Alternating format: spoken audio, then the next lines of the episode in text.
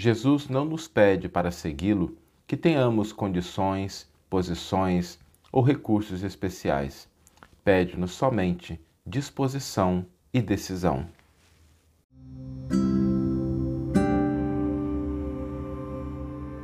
Você está ouvindo o podcast O Evangelho por Emmanuel, um podcast dedicado à interpretação e ao estudo da Boa Nova de Jesus através da contribuição do benfeitor Emmanuel.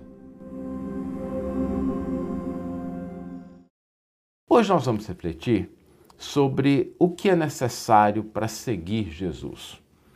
Quando nós estamos encarnados, nós estamos vivendo a nossa vida, sabemos do convite que o Mestre fez para que o seguíssemos. E muitas vezes nós pensamos que para seguir Jesus são necessárias condições especiais, recursos, possibilidades, porque às vezes a gente acha que o Cristo está muito distante de nós. A gente coloca o Cristo numa posição de superioridade, que ela de fato existe, mas à distância de nós. E aí a gente começa a equivocadamente acreditar que para seguir Jesus nós precisamos de elementos especiais.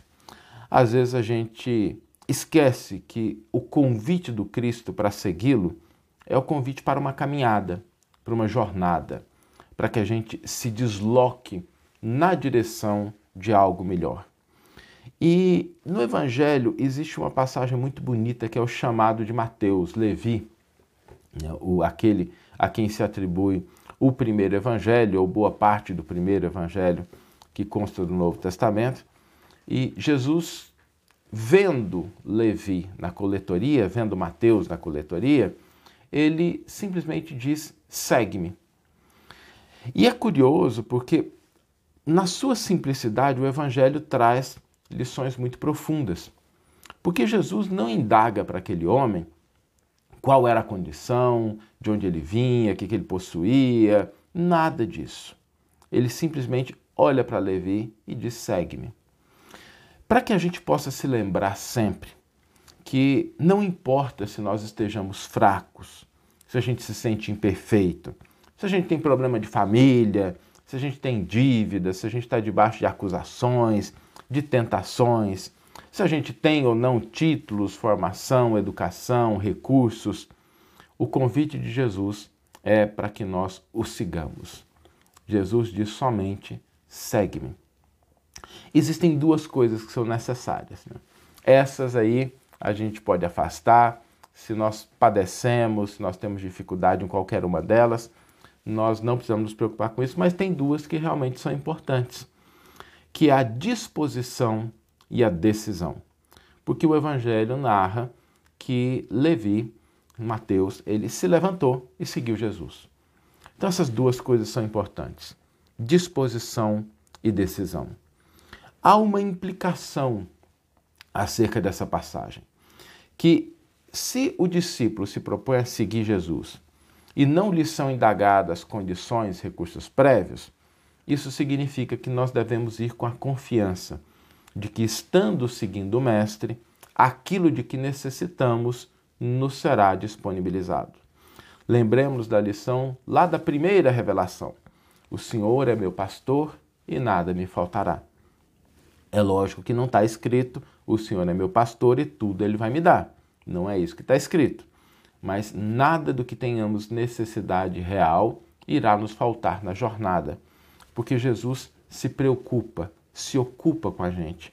Vem, faz o convite, que continua ecoando até os nossos dias, para que a gente de fato se decida e tenha disposição para seguir o caminho do Evangelho. O que não significa que a gente precisa avaliar se a gente tem, está fraco ou não, se a gente tem problemas ou não. Essa disposição e essa decisão são as únicas requisições, condições que existem para que a gente possa seguir Jesus. A partir daí, o Mestre vai nos prover de força, vai nos possibilitar a corrigenda de problemas, vai nos dar conhecimento, discernimento, para que a gente possa jornadear, caminhar ao lado dele. Vamos ler agora a íntegra do versículo e do comentário que inspiraram a nossa reflexão de hoje. O versículo está no Evangelho de Mateus, capítulo 9, versículo 9, e nos diz: Passando adiante dali, Jesus viu um homem chamado Mateus sentado na coletoria e diz-lhe: Segue-me. Após levantar-se, ele o seguiu. Emmanuel intitula o seu comentário Na Trilha do Mestre. É importante verificar que o mestre não estabelece condições para o discípulo, discípulo lhe compartilhe a jornada. Pergun não pergunta se ele se julga dotado com a força conveniente, se é fraco de espírito, se é demasiado imperfeito, se sofre em família, se possui débitos a solver, se padece tentações, se está acusado de alguma falta, se retém valores de educação, se é rico ou pobre de, de possibilidades materiais. O Senhor diz apenas: segue-me. Como quem afirma que, se o aprendiz se dispõe realmente a segui-lo, será suprido de socorros eficientes em todas as suas necessidades. A lição é clara e expressiva.